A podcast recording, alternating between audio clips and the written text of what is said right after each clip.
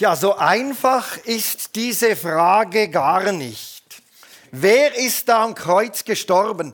Denn, das hat ja Elisabeth gesagt, wenn Jesus nicht Gott ist, dann hat uns ja nicht Gott am Kreuz erlöst. Aber wenn Gott gestorben ist, dann ist er ja tot. Ich glaube, die Frage lässt sich gar nicht so einfach beantworten. Vielleicht müssen wir mal anders fragen. Was hat Gott rund um die Kreuzigung erlebt? Wie ist es Gott ergangen? Wie ist es ihm an Karfreitag gegangen? Was hat er da mitgemacht? Bis jetzt haben wir uns nämlich all die Menschen angeschaut, die am Kreuz auch dabei waren. Da waren Pilatus, da waren die, die religiösen Leiter, das Volk, die beiden, die links und rechts von Jesus gekreuzigt wurden. Der eine wollte ihn ja noch instrumentalisieren für seine eigenen Zwecke. Da war ein römischer Hauptmann. Wir haben immer sie angeschaut. Okay, wir haben von Jesus gehört. Wir haben gehört, dass er geschwiegen hat auf all die Vorwürfe, die man ihm gemacht hat. Wir haben gehört, dass er denen vergeben hat, die ihn umgebracht haben. Und wir haben eben auch gehört, dass er sich nicht instrumentalisieren ließ, als einer am Kreuz ihm die Chance gegeben hat, sich in Szene zu setzen. Aber wie ist es ihm gegangen? Was hat er erlebt? Heute geht es um diese Frage und sorry to say, heute in der Predigt geht es weder um dich noch um mich. Spielt mir gar keine Rolle. Es geht wirklich darum, innezuhalten und zu fragen, was hat Jesus erlebt, was hat Gott erlebt. Und ich finde, wenn Gott uns schon wichtig ist und wenn er das Größte und das Einzige ist, wie wir oft singen, und wenn wir ihn lieben, dann darf es auch einmal in einer Predigt einzig und allein um ihn gehen, ohne dass wir nachher genau wissen, was wir tun müssen oder ohne dass wir uns nachher vielleicht einfach wohl und gut fühlen. Das spielt heute Morgen keine Rolle. Es geht nur mal um ihn. Vielleicht verstehen wir ihn am Ende auch nicht. Es ist ja in jeder Begegnung so, wenn ich ein Gespräch mit jemandem habe, es geht ja nicht darum, dass ich alles verstehe oder alles begreife, sondern dass ich mich einfach einmal auf mein Gegenüber einlasse und versuche zu erahnen, wie es ihm geht. Und weil es Gott nur als einen gibt. Gott gibt es nur als Vater, Sohn und Heiliger Geist. Fragen wir uns, was, haben, was hat Gott als Vater während der Kreuzigung erlebt? Was als Sohn und was als Heiliger Geist? Erst, Gott ist ja Vater, Sohn und Geist. Das ist Gott. Was hat er da erlebt? Also, darauf lassen wir uns heute Morgen ein. Und weil es am einfachsten ist, beginnen wir mit dem Sohn. Der hängt am Kreuz. Im Markus Evangelium wird uns schonungslos erzählt, was und wie Jesus die Kreuzigung erlebt hat. Hört euch das einmal an. Um 12 Uhr mittags verfinsterte sich der Himmel über dem ganzen Land. Das dauerte bis um 3 Uhr. Gegen 3 Uhr schrie Jesus, Eloi, Eloi, lema sabachthani. Das heißt übersetzt, mein Gott, mein Gott, warum hast du mich verlassen? Einige von denen, die dabei standen und es hörten, sagten, der ruft nach Elia. Einer holte schnell einen Schwamm, tauchte ihn in Essig, steckte ihn auf eine Stange und wollte Jesus zu trinken geben. Dabei sagte er, lasst mich machen. Wir wollen doch sehen, ob Elia kommt und ihn herunterholt. Aber Jesus schrie laut auf, und starb. Jesus stirbt schreiend und mit dem Gefühl der Gottverlassenheit. Er stirbt mit der Verzweiflung all der Menschen, die über die Jahrhunderte hinweg, zum Beispiel in Konzentrationslagern, einfach sinnlos hingerichtet wurden, ermordet wurden. Er stirbt mit ihrer Frage und mit ihrer Verzweiflung, mein Gott, mein Gott, warum hast du mich verlassen? Warum schaust du weg? Warum bist du nicht da? Er stirbt mit der verzweifelten Frage, die ganz viele Menschen kennen, die in Nöten stecken und Gott greift nicht ein. Er handelt nicht. Er ist nicht da. Offenbar ist er von Gott verlassen. So stirbt er. Er wird verlassen.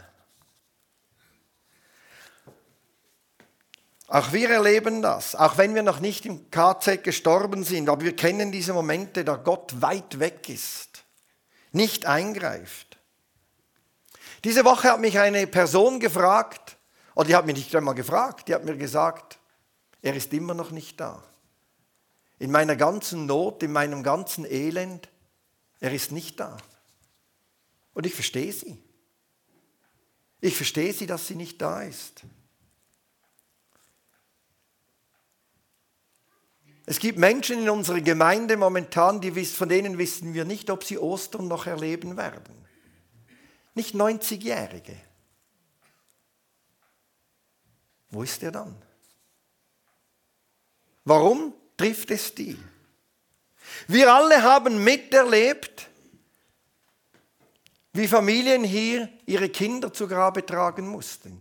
Viele erleben das rund um den Globus. So stirbt Jesus, ohne dass Gott eingreift. Verlassen. Er erleidet an sich diese ganze Gottverlassenheit, die wir alle oder viele von uns kennen. Er stirbt schreiend. Er spricht Gott nicht einmal mehr als Vater an. Es ist nur noch Gott. Mein Gott, mein Gott, warum hast du mich verlassen? Und er kann nur noch schreien. Das hat er erlebt. Ja, und dann der Vater. Der leidet am Kreuz auch. Sein Kreuz besteht darin, dass er den Sohn hingeben und loslassen muss dass er mit ansehen muss, wie sein Sohn umgebracht wird und voller Verzweiflung stirbt. Er leidet und muss loslassen.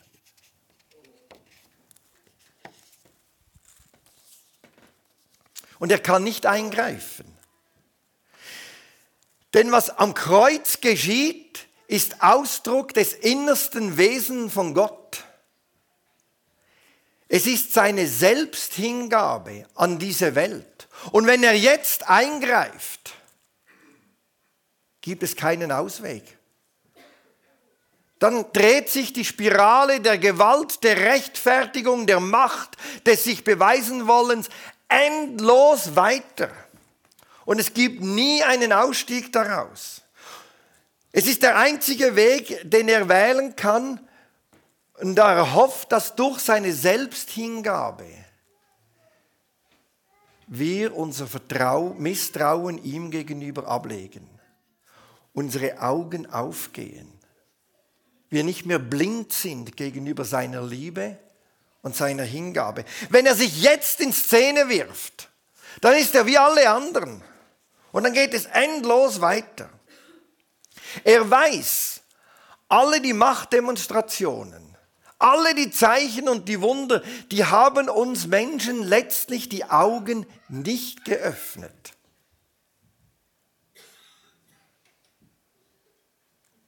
es ist erst in seiner Selbsthingabe, wo wir vielleicht erschrecken und sehen, dass Gott so radikal anders ist, dass wir anfangen, ihm zu vertrauen. Deshalb geht er den Weg der totalen Selbsthingabe und muss loslassen. Gott als Vater verlässt sozusagen Gott den Sohn, damit Gott uns in letzter Konsequenz halten kann. Gott als Vater lässt Gott den Sohn los, damit wir ihm, Gott und seiner Liebe doch noch vertrauen können. Ist ein bisschen vergleichbar, aber nur ein wenig mit dem Gleichnis vom verlorenen Sohn. Das kennt ihr, der Vater, der zwei Söhne hatte und der Jüngere wollte alles sein Erbe ausbezahlt haben und hat sich dann davon gemacht. Natürlich dort steht der jüngere Sohn für uns Menschen. Und er geht und der Vater muss den Sohn ziehen lassen, weil er weiß, wenn ich ihn jetzt nicht ziehen lasse, werde ich ihn nie zurückgewinnen. Nie. Ich kann ihn nicht mit Macht und Druck halten, ohne ihn total zu verlieren. Am Kreuz hat Gott, der Vater, Gott, den Sohn losgelassen, um uns zu gewinnen. Und als Vater von drei Söhnen mag ich mir gar nicht vorstellen, was das bedeuten kann. Ich mag mir das gar nicht überlegen. Das ist ein Leiden. Das ist ein riesengroßes Leiden. Es ist also nicht Gott, der Sohn, der irgendwie Gott, den Vater, zufriedenstellen muss und am Kreuz stirbt. Das ist nicht der Weg, der hier gegangen wird. Es ist Gott, der in seiner Selbsthingabe den Sohn loslässt für uns. Ja, und dann der Heilige Geist. Was ist dann mit dem? Der ist ja bei uns für diese Special Effects zuständig, oder? Der ist für all die großen Dinge und die Paukenschläge da. Es war ja auch ein bisschen so im Leben von Jesus. An der Taufe, als Jesus getauft wurde, kommt der Geist auf den Sohn und erfüllt ihn. Und in der Kraft des Geistes handelt, lebt und wirkt Jesus. Es ist der Geist, der dann aber Jesus auch führt bis ans Kreuz. Und er verlässt ihn auch am Kreuz nicht. Auch dort nicht. Er hält an Jesus fest, sein Leben lang. Er verlässt ihn nie. Auch in der Gottverlassenheit hält der Heilige Geist an Jesus fest. Er hält zu ihm, als alle ihn verlassen, Menschen und der Vater, hält er fest und bleibt bei ihm. Der Heilige Geist hält selbst in, am, im Tod an Jesus fest. Er hält fest an ihm, wenn alle Menschen denken, was Jesus getan hat, das war nicht von Gott. Das war irgendein religiöser Irrer. Er hält an ihm fest und trägt ihn durch. Für uns heißt das, wenn wir keine Zeichen, keine Wunder erleben, wenn wir uns selber aufgeben und wenn alle uns rundherum aufgeben, wenn wir vielleicht nur noch Schwierigkeiten und Enttäuschungen erleben, hält der Heilige Geist an uns fest. Erfahren wir genau gleich die Kraft des Geistes wie alle anderen auch. Natürlich spüren wir nichts davon und natürlich wünschen wir uns andere Erfahrungen. Das ist ja logisch. Aber zumindest lässt uns der Heilige Geist nicht los. Er trägt uns selbst im Tod. Es ist ein wenig wie bei dem Gedicht von den Spuren im Sand, als die Person fragte, Herr, als ich anfing, dir nachzufolgen, hast du mir versprochen, auf allen Wegen bei mir zu sein. Aber jetzt entdecke ich, dass in den schwersten Zeiten meines Lebens nur eine Spur im Sand zu sehen ist. Warum hast du mich allein gelassen, als ich dich am meisten brauchte? Da antwortete er, Mein Kind, ich liebe dich und werde dich nie allein lassen. Erst recht nicht in Nöten und Schwierigkeiten. Dort, wo du nur eine Spur gesehen hast, da habe ich dich getragen.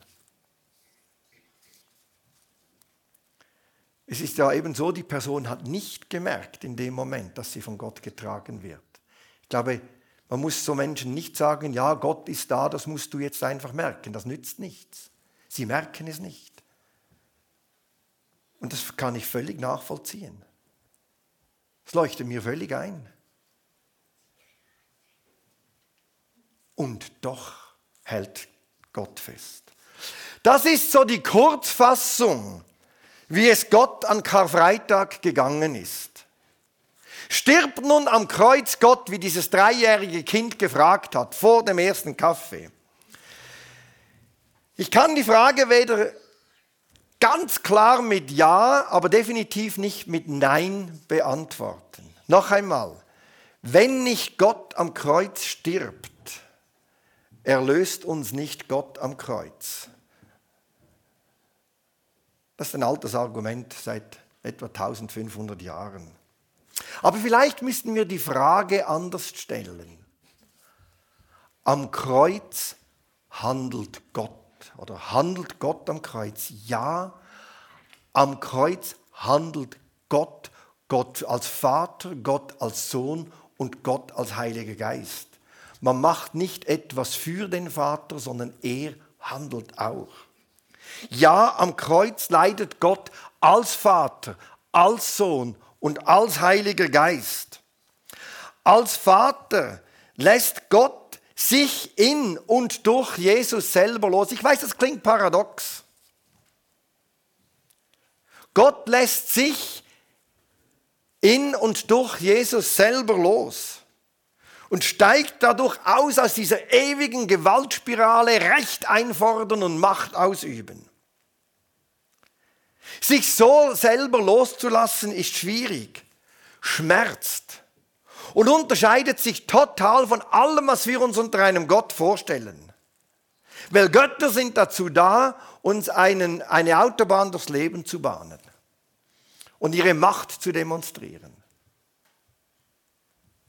So stellt sich niemand Gott vor. Er leidet.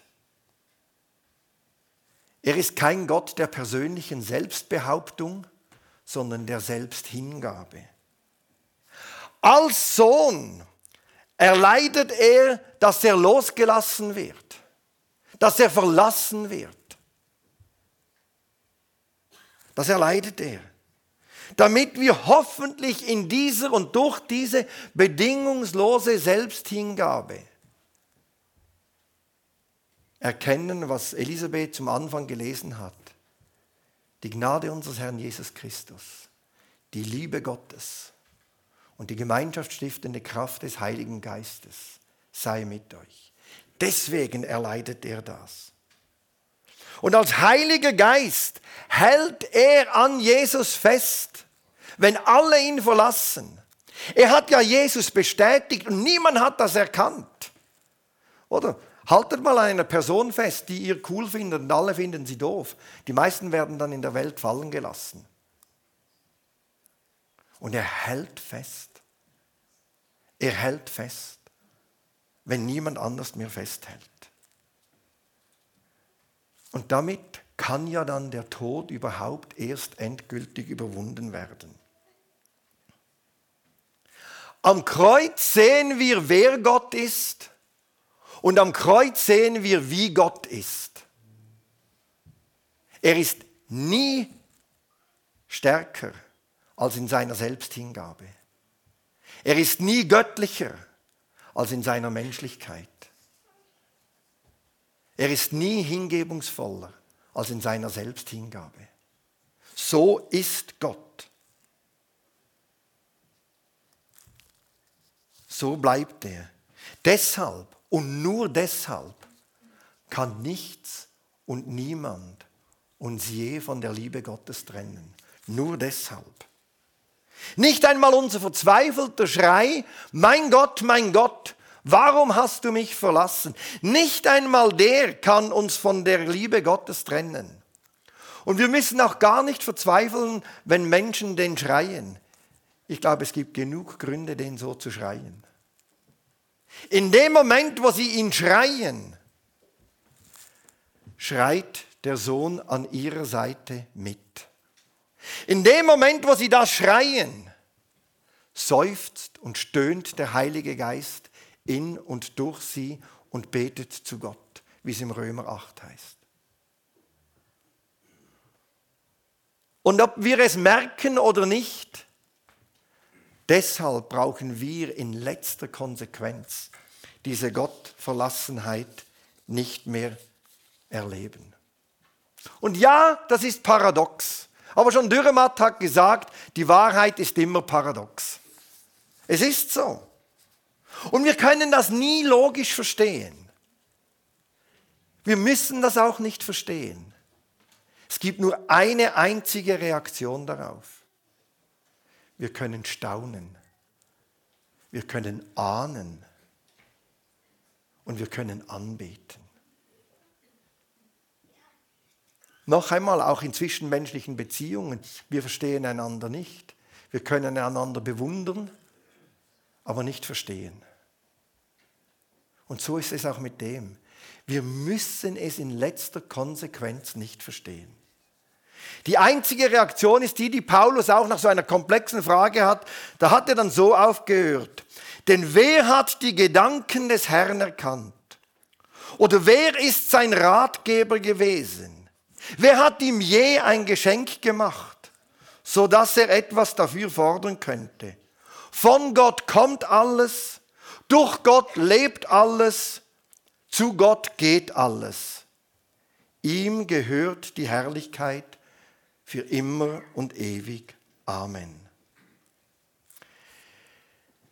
Die Anbetung des dreieinen Gottes ist wahrscheinlich die einzig angebrachte Reaktion auf unsere Ahnung, was Gott an Karfreitag erlebt und erlitten hat.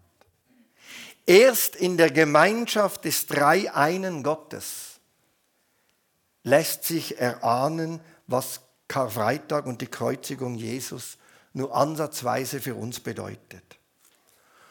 Und deshalb werden wir jetzt dann miteinander einstimmen in ein Lied. Wir werden miteinander singen. Das Lied, das wir kennen, in der Gemeinschaft vom Vater, vom Sohn und vom Heiligen Geist ist das Geheimnis vom Glauben, von Hoffnung und Liebe vereint. Durch das Leben, durchs Kreuz und durch Verstehung von dir ist alles von gestern, von heute und morgen neu definiert. Das singen wir als Bekenntnis. Und ich glaube, wenn wir erahnen, was Gott erlitten hat, können wir nur in Ehrfurcht vor ihm stehen. Ich bitte euch deshalb für dieses Lied aufzustehen und es ihm zu singen.